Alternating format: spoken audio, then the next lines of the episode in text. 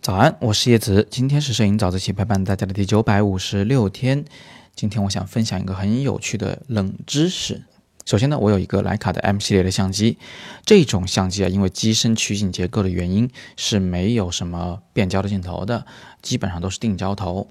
我有哪些定焦头呢？我有十五毫米、二十五毫米、三十五毫米、五十毫米、七十五毫米和一百八十毫米。仔细观察一下这些焦段之间的间隔，你会发现啊，它们间隔是不一样的。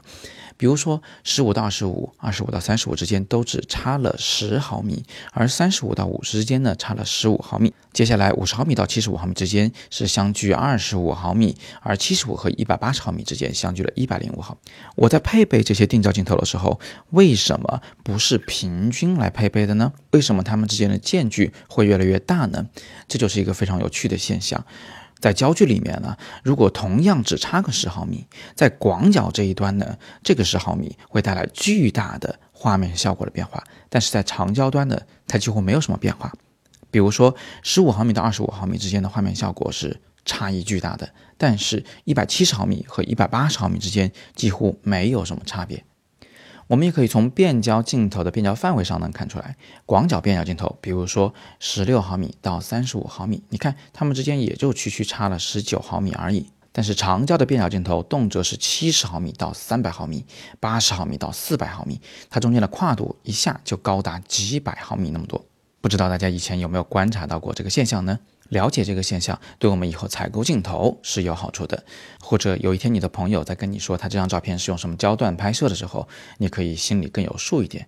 比如说，他说我好像就是用十五、二十毫米的这个超广角拍摄了吧？哎，你就要警惕了，你要追问到底是十五还是二十呢？这种差距很大。但是如果有个人跟你说，好像就用个一百毫米、一百零五毫米拍摄了吧，你就不用再较真了，因为这两个焦距之间几乎没什么差别。好的，今天我们就聊这么多。有更多摄影问题呢，依然欢迎大家在底部留言，或者是扫描下方的绿色二维码进入摄影自习室向我提问。有一位同学在前两天闹了点情绪，说他在摄影自习室里三号提的问题，为什么昨天我还没有回答？说我是不是个骗子？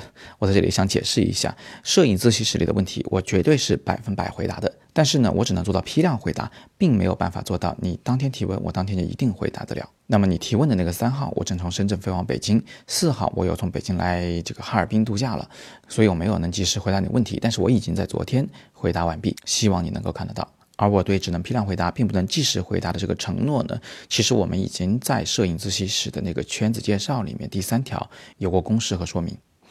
好，那今天是摄影早自习陪伴大家的第九百五十六天，我是叶子，每天早上六点半，微信公众号“摄影早自习”，不见不散。